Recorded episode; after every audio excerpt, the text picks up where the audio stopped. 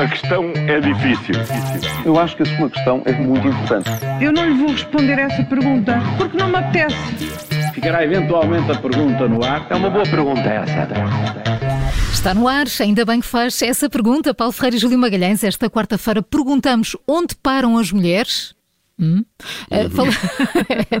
Falamos de atrasos solenes. Saudinha, saudinha é que é preciso. Mas, uh, Paulo, começamos por ideias perversas. Ou, no entanto, vamos ver, vamos então. ver. Olha, temos mais um autarca a abraços com a Justiça e sabemos também que há uma vaga em aberto no Governo, mais propriamente na Secretaria de Estado da Agricultura. Vocês pensaram no mesmo que eu?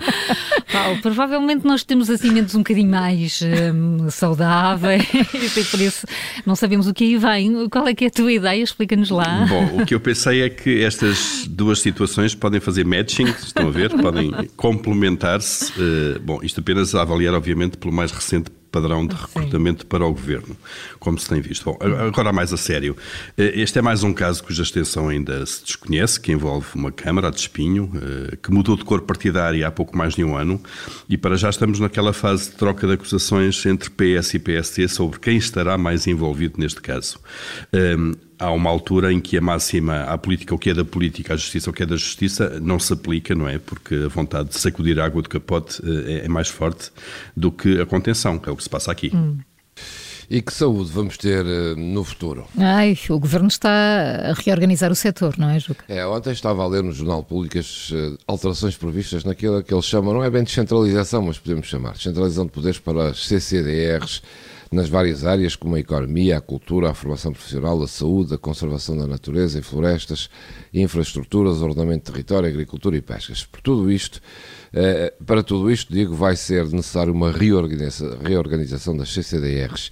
E assim o plano, até ao, é este, até ao final deste mês, tem que se reestruturar, ou seja, as alterações e novas competências têm que estar feitas. Até final de março terá que estar concluída essa reestruturação e hum, até final de março do próximo ano, ou seja, em 2024, terá que estar concluída a transferência de partilha e competência para as CCDRs. Ora, em cima disto, há exceções para a saúde, onde o Ministério vai ter uma palavra a dizer, apesar das CCDRs também terem, o Presidente do Conselho Executivo novo do SNS, recém-nomeado, Fernando Araújo, também pode fazer as alterações que entender eh, em cima do Ministério da Saúde e das CCDRs e também a Ministra da Coesão também tem, se quiser, margem para alterar o que lhe apetecer. Ora, eh, isto vai ser bonito, como se costuma dizer. Vamos ver como é que tudo isto em 2024 vai estar, com tanta complicação e tanta gente a interferir. Vamos mesmo ver se fica tudo mais da mesma. Olhem, eh, e agora que os principais agentes da justiça fizeram os discursos da praxe, hum. o setor já pode voltar aos atrasos e à ineficiência do costume? Ontem cumpriu-se a tradição e, de facto, o que se ouviu não é muito diferente de outros anos. Eh, não, ontem realizou-se a tal aquela sessão solene de abertura do ano judicial. Tudo engalanado, tudo com aquele formalismo todo, lá se disseram as palavras habituais, para que eh, a partir de hoje tudo fique na mesma. Os atrasos, as guerras entre capelinhas eh, de, das várias áreas da justiça, as queixas de falta de meios, a falta de transparência sobre decisões da justiça, muitas vezes, a quase completa falta de avaliações, de escrutínio, de responsabilização dos vários agentes, enfim, o costume. É assim há décadas, os responsáveis pela Justiça eh, deviam também perceber que este cerimonial, sem que alguma coisa mude, só contribui ainda mais para a má imagem do setor. País engravatado todo o ano e a, a suar-se na gravata por engano, nunca esta imagem de Alexandre O'Neill fez tanto sentido.